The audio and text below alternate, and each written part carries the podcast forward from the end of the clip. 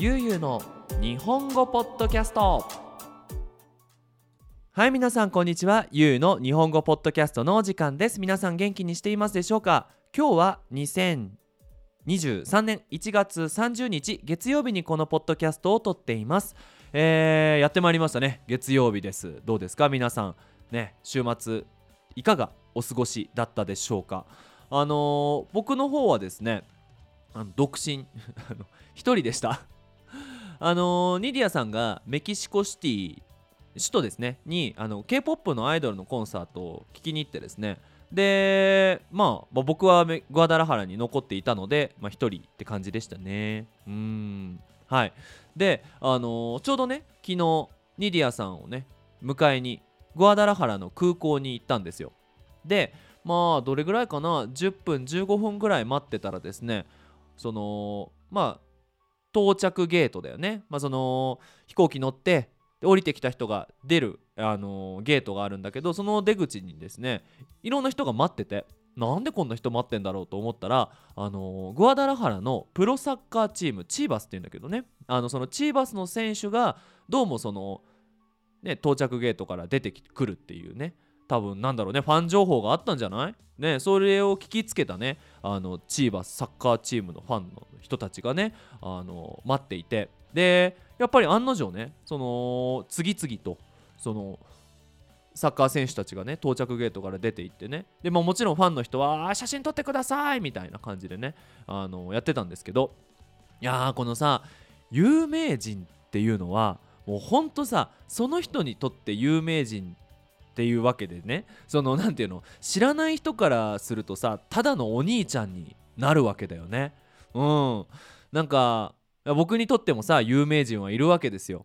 ね例えばアーティストとかさなんだろうね、えー、俳優とかさ、ま、そういう有名人はいるけどさ果たしてその僕の好きなねあったらもうなんかうわーって舞い上がっちゃうようなそんな有名な人も皆さんにとってはね普通のお兄ちゃんお姉ちゃんなのかなとだから逆を言えばさそのニディアさんがね見に行ったコンサートで歌ってた k p o p アイドルの人もさまあ確かにその k p o p ファンの人にとってはさもうもしあえてお話でもできたらもうめちゃめちゃ嬉しいってなるけどファンじゃない人からすると普通普通普通普通のお兄ちゃんなのかなって思うとねまあなかなか有名っていう概念は難しいな。なんてそんなねあの哲学的と言いますかなんかそんなことを考えていたあの昨日でございます。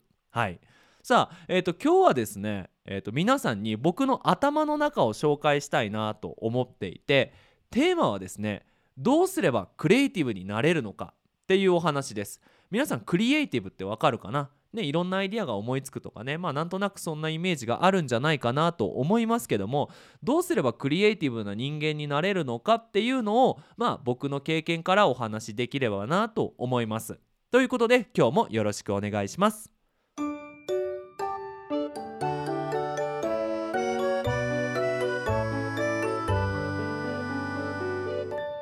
ゆうゆうの日本語ポッドキャストはいということでクリエイティブねやっていきたいと思いますけども何でしょうねこうクリエイティブな人といえば。うんなんか僕のなんだろうパッとね思いついたイメージは面白いアイディアが思いつく。ね何でしょうね仕事でも遊びでも何でもいいですけどデートでもねいいですけどもなんか面白いなって自分が思えるようなアイディアが出てくる人まあこれクリエイティブですよね。何でしょうね仕事だったら今まで考えなかったその宣伝の仕方が思いつくとかね。うん。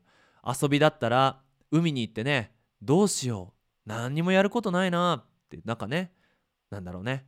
じゃあ今からバンジージャンプしましょう。みたいな。わかんないけど。全然クリエイティブかどうかわかんないけどね。バンジージャンプしましょう。みたいな。そういうアイデアが思いつくとかね。うん。デートだったら何でしょうね。東京で会いましたと。ね。都内で会って。ねこれからデートしようと。まあ普通に行けばねあのー、なんだろうな。おしゃれなカフェに行ってレストランに行って公園に行ってなんかそんなデートを考えていたけど急に彼の方から「よし今から北海道に行こう」これクリエイティブなのかな？分かんなくなってきたけど。まあとにかくねまあその面白いアイディアを思いつくとかね。あと素晴らしいアイディアを思いつく。ね例えばこう皆さんが素晴らしいものって言ったら何でしょうね？ねこう今テスラとかのねすげえ車あるじゃないですか。こうボタン一つでね前の車についていくみたいなね。前では考えられなかったようなアイデアをまあ思いついたからね、まあ、僕らはこういう電気自動車とかねあの自動運転とかもこういうのもすごいプロジェクトですよね。うん、あとはこう会話が面白くなる。なんかやっぱクリエイティブな人といえばさ冗談が上手とかね。うん。あとは何でしょうね。こう面白いテーマが思いつくとかね。うんなんかそういう人たちをこうクリエイティブな人っていうね。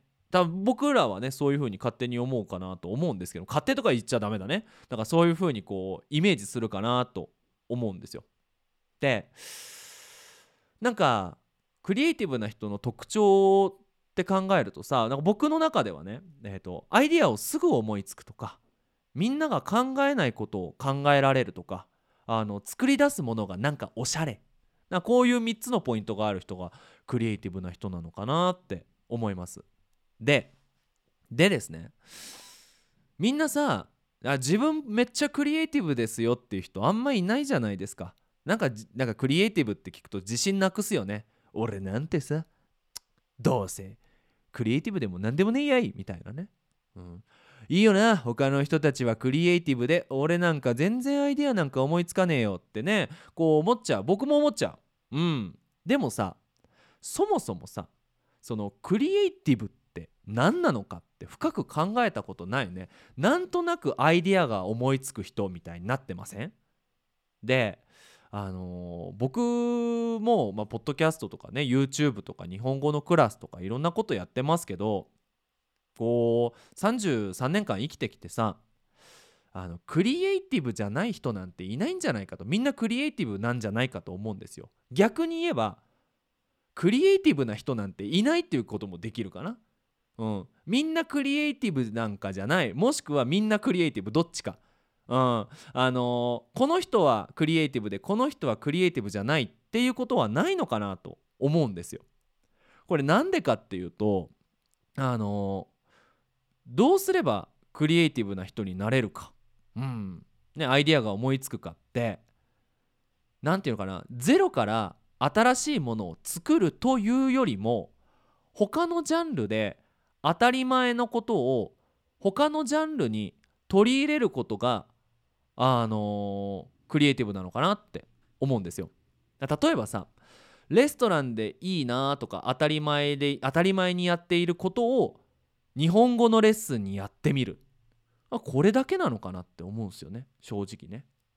だからつまりどうすればいいかっていうとなんか思いついたとかじゃないな。いいなって思ったアイディア。これは別にその自分の働いてることとか自分のチャレンジしてることとは別にいいなって思ったことを忘れないで自分のやっていることにそのアイディアをどう使うかが考えられる人がクリエイティブつまりねクリエイティブなんてもんはあの誰かのコピーから始まるし誰かのコピーと誰かのコピーをコンビネーションさせて作るものなんじゃないかなって思うんですよ。なんかね例えば最近僕がいいなって思ったのはえ、ー、とゲームですね。うん。あの原神インパクトっていう ゲームがね大好きなんだけどこのねいいなって思ったのがゲームのオフィシャルの YouTube チャンネルで中国の文化を紹介するビデオを出してるんですよ。これすごく面白い。まあなんでかっていうとそのゲーム内で中国がモデルになってる国のお祭りがね今やってるわけですよ。行われていてでそのお祭りって中国の文化から来てるわけじゃないですか。でリアルな中国の文化はこんな感じですよっていうビデオをすごいお金をかけて作ってアップロードしたんですよ。そうするとどうなるかいやなんかゲームやってる人たちが世界中にいるわけですよそのゲームをね。でうわ中国の文化すごいな俺も中国行ってみてえなって思うわけですね。ただのゲームだったのがもう中国の宣伝までできちゃってるあこれすげえなってじゃあこれを僕の日本語のクラスにどうやってアップロードアップロードっていうかねあの取り入れることができるのかなってこう考えるわけですよ。うん。ね。でまあ順を追ってねとはいえどういうふうに取り入れられるのかっていうのを僕なりに考えましたので皆さんに紹介していきたいなと思います。はい。てけてけてけてけてんてんてんてててててててててんてんてんゆゆの3分クリエイティブはい。えー、っとですねまず皆さんクリエイティブになりたい方は、えー、ペンとノートを用意してください。はい。ペン1本。ノート1冊です。はい。で今から思いついたこととか考えたことは全てノートに書く。これなんでかっていうとさっきも言ったんだけど一番大事なことは忘れないことなんですよ。パッと思いついたこととかいいなって思ったことを忘れないこと。だから今からノートに必ず書くようにしてください。でで別ジャンルのものをさあのぜひ見てください。YouTube 今いっぱいあるよね。ポッドキャストでもいいしドラマでもいいし映画でもいいしアニメでもいいし何でもいいんだけど自分が好きだなって思ったことを言葉で理解する。難しいね。言葉で理解する。つまりどういうことかっていうと好きとかいいってなんかさよく分かってないじゃないですか。何が好きなのか何がいいのかどういうポイントがいいのかっていうのを全部書いてくんですよ。例えばさっきの話で言ったらその僕のやっているゲームの好きなところはゲームなのに他の国の文化が分かること。うん。つまり文化の勉強って堅苦しい、まあ、つまり何て言うのかな真面目っぽいと。真面目っぽい。堅苦しいんですよ。でもそれをゲームでやることで簡単に理解できることができるし楽しくできると。うん。ゲームと文化っていうとこがいいなって思うね。うん、なんか自分では文化の勉強をしてるつもりはないんだけど自然と興味持っちゃってる自分がいる。あーなんなんとなく難しいテーマになればなるほどゲームとか遊びの中からなんとなく気が付いたら覚えて覚えられてるとか興味を持ち始めてるっていうのがいいな。書くわけですよ。ね。とかなんだろうね。料理の番組を見た。なんかいいなって思った。何がいいんだろう。綺麗だわ。何が綺麗なんだろう。あなんか後ろのこの料理のバッグにある緑のこの色とテーブルの色がすごく綺麗に感じるわ。書き書き書き。書くわけですよ。うん、でそしたら2番目そのコピーしたものっていうかその書いたものをじゃあ自分のジャンルにどうやって生かすか考える。ね、僕だったら日本語のクラスだね。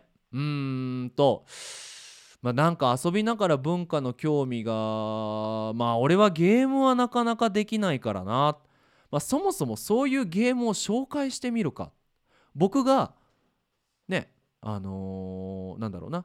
ゲームをやることで中国の文化に興味を持ったってことは何かしら探せば日本の文化がなんか気づいたらこう興味持っちゃってる。日本の文化に興味持っちゃってるようなゲームがあるかもしんねえな。探してみるか。紹介してみるか。まあいいよね。うん。あとはね料理の番組見てなんか後ろの茶色の色と緑のこの感じすげえおしゃれだな。じゃあなんかパワーポイントにこのこういうような写真探して入れてみるか。なんか見た目おしゃれになるかな。とかね。うん。でもっとプロフェッショナルになってくると何かと何かをコンビネーションさせるっていうのもできるようになるんですよ。まあ、僕はそんななんかいつもはできないけどね。例えば料理番組でいいなって思っていたその色とあとなんだろうね。こうゲームでいいなって思っていたなんかのアクティビティを一緒にして自分のクラスに取り入れてみる。とかね。あとは何でしょうね。あせ前の日にね日曜日だから あの週末に友達とやったあのなんだろう。えっ、ー、とボードゲーム。ボードゲームが楽しかった。じゃあボードゲームとオンラインクラスをコンビネーションさせて日本語を教えてみる。とかね、うん。まあ、そういうふうに違うもと違うものをミックスして自分の仕事に取り入れる、うん、これなんかもすごく大事かなって思います。そう。で一番これから大事なのがやってみるってこと。うん。あの僕よく言うんだけどね。あのアイディアなんてねほんと1円の価値もないわけですよ。言い方ひどいけどね。うん。アイディアいろいろアイディアがあるっつってもアイディアの段階では本当に意味ないわけですよ。ね。もしかしたらさ僕なんかもねそんなすごいお金持ちじゃないわけですよ。ね。でもそれでさすごいこうお金持ちになれるアイデアを持っていたとしてもそれをやらなかったら今の状況は何にも変わらないんですね。なのでアイディアとかクリエイティブっていうものは絶対に一回形にしなきゃいけない。僕だったらクラスにしなきゃいけないし、まあ、皆さんだったらあの会社でそれをなんだろうアイディアを使った何かプロジェクトをやってみなきゃいけない。で1回で諦めないっていうね。続ける。この2つができればやってみる。続ける。そしてコンビネーションさせるっていうのができればもうみんな今日からクリエイティバーですよ。なんて言うんだろうね。クリエイティバーダメかな。はい。ね。なのでまあぜひぜひこのねステップを踏まえてやってみれ見たらいいかなって思います。はい。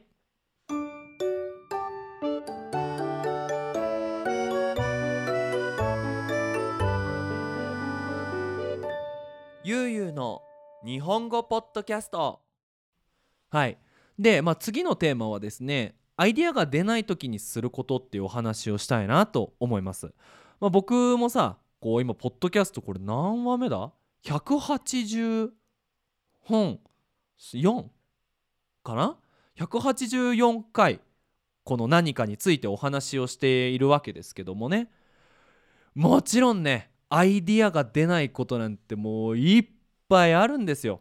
でさ日本語のクラスなんて言ったらもっとすごいからね。1週間に俺何回クラスやってんだ？1日に大体45回やってるとしてえっ、ー、と1週間に6日？55630回？1ヶ月で？120回？1年で？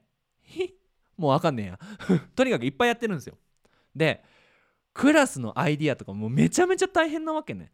あのなんかなんとなくさ文法を説明してはい終わりじゃなくてなんとなくさやっぱ面白いアクティビティしたいじゃないですか。ね。ででそういう時にねアイデアが出ないと苦しいと。そういう時にどうすればいいのか。てけてけてけてけてんてんてんてててててててててんてんてんゆゆのクリエイティブ講座2はい必要なものはノートとペンです同じですあのー、なんか仕事とかわかんないけどプロジェクトとかで何か新しいアイディアが必要だっていう時にはやっぱりね考えるだけじゃダメよね。うん、ノート開いて書く。で何を書けばいいかっていうのは1今までのシチュエーションを書く、うん、例えば僕だったらさえっ、ー、と学生は何人いてどんな学生で何が好きで僕はどんなことを教えなきゃいけなくてそのために何が必要なのか。ね例えばなんだろうな。これからさあと1時間ぐらいしたらクラスするんだけどさ。えっ、ー、とまあ、まだデスマス隊もうほんと食べましたとか飲みましたっていう文法しか知らない子たちにあと形容詞とかも分かってんだ。なんか日本語の文を作る楽しさを教えたい、はあ、でできればゲーム感覚ででも長い文を作れる自信を持ってほしい。これが状況だと。でその中でそのアイデアをね考えていくわけなんだけどその今も言った通り何のためのアイディアが欲しいのかをちゃんと考えなきゃいけない。なんとなくアイディアが必要だって頭の中でなんとなく考えても出てこないんだけど今の問題は何か。でその問題を解決するためにはどういうことが必要だからこういうアイデアが欲しいって考える。つまり文法ってなっちゃうと僕の場合だったらね文法ってなっちゃうとなんかすごく難しい真面目な雰囲気になっちゃって間違えたらどうしようとかゆうすけ怖いって思われるからなんとなくゲームでやりてえな。まあじゃあゲーム感覚でするんだったら、まあ、ちょっと競った方がいいかなとかね。でじゃあなんだろうな。僕の中で競うゲームゲーム遊戯王。遊戯王なんかカードゲームみたいな雰囲気がいいなみたいなね。うん。てってれれーあんまりあの遊戯王の「てってれてんてんてれてれてて」それあれだ。そ れそれスロットの スロットの音楽だ。ごめんごめんごめん。えー、っとあのはい。すいませんでした。まあでじゃあこうチームに分けて長い分をこう考えてお互いに見せ合って長い方勝ちみたいなね。まあこれだったらまあ負けた勝ったで終わりでまた次に何3回戦ぐらいやりゃいいかなとかね。うん。まあそういうふうにこう考えると。で例えば皆さんがデザインのお仕事をしていてどうしてもこう新しいアイデアが必要だってなった時に俺もデザインのことなんかよく知らないけどね。何を売るとかさ何のポスターでどういうことを解決しなきゃいけないのか。ね。物を売りたいのか。イベントのことを知ってもらいたいのか。あと何？ポスターといえば？新しい映画を見てもらいたいのか。じゃあそのためにはどんなアイデアが必要なのかって考えるとあのもう少し考えやすくなるかな。でこう今までこう考えたことを全て書いていけばその中にどっか答えが見つかる。うん、なのでそのオープニングでも言ったけどさなんかクリエイティブって聞くとねなんかすごい天才的でさもうなんか普通にこう歩いててさ「おアイデア出てきた!」みたいな。なんかそんなイメージを持つかもしれないんですけども、まあ、そんなことはなくてですね。多分だよ。多分俺が思うにね地道にね真面目にコツコツとイメージとしてはアリですよ。アリンコですよ。虫の。わかるかな？黒いちっちゃいやつ。ああいうみたいにねコツコツと、うん、あのやっていけばいいアイデアは出てくるんじゃないかなと思います。ねさっきも言ったけどさクリエイティブになれば面白いデートができると。ああよし今週の週末デートだぞ。頑張るぞ。ねえ。できれば喜んでもらいたい。よし喜んでもらうためにはノートに書くわけですよ。A 子ちゃん。A 子ちゃん何好きかな？ああ A 子ちゃんなんか甘いものが好きかな？ねえ。よしじゃあ甘いもの。でも普通に言ったらなんか面白くないなって。うーん。なんかちょっとゲーム感覚でね。うん。あそもそも作るっていうのもありなんじゃないか？みたいなね。うん。ねなんか A 子ちゃんあんまりこう遠くに出かけんの好きじゃないよな。よし。じゃあ俺が材料買っといて。で家もめっちゃ掃除して2人でケーキ作ってみっか。ね。面白いんじゃない？でそのケーキを夜ベランダで一緒に食べてコーヒー飲んだらあこれなかなかクリエイティブなんじゃねえか？他のねなんかドラマで見たぞそうやって。ね。イケメンのカップルが。なんか綺麗な景色を見てケーキ食べてんの見たぞと。確かに有名なね夜景が見えるレストランには行けないけどもうちのベランダから確かに川見えんな。いいじゃんいいじゃん。みたいなね。あ、まあ、そういう風にやっていけばいいデートがであ違うねクリエイティブになれるんじゃないかなと思いますのでぜひぜひ今日からねチャレンジしていただけたらなと思いますはい最後にお知らせです。ゆうの日本語ポッドキャストでは、えー、パトレオンやっております。えっ、ー、と、ぜひぜひね、あの概要欄からリンクをクリックしてサポート興味ある人はよろしくお願いします。そして、ゆうの日本語ポッドキャスト YouTube チャンネル10万人を突破しました。パチパチパチパチパチ。ありがとうございます。そしてね、あの先週の土曜日ですね、あの銀盾、あの銀のね、プレートが届きました。やっぱ嬉しいですね。はい、まあ、これからも頑張っていきたいと思いますのでぜひぜひ日本語学校に行ったらねあのお友達にね知ってる？ゆうゆうの日本語ポッドキャストって言うんだけどこれめっちゃいいよってね紹介してくれると 嬉しいなと思います。はい。ということで引き続き日本語の勉強頑張ってください。それじゃあまたね。バイバイ。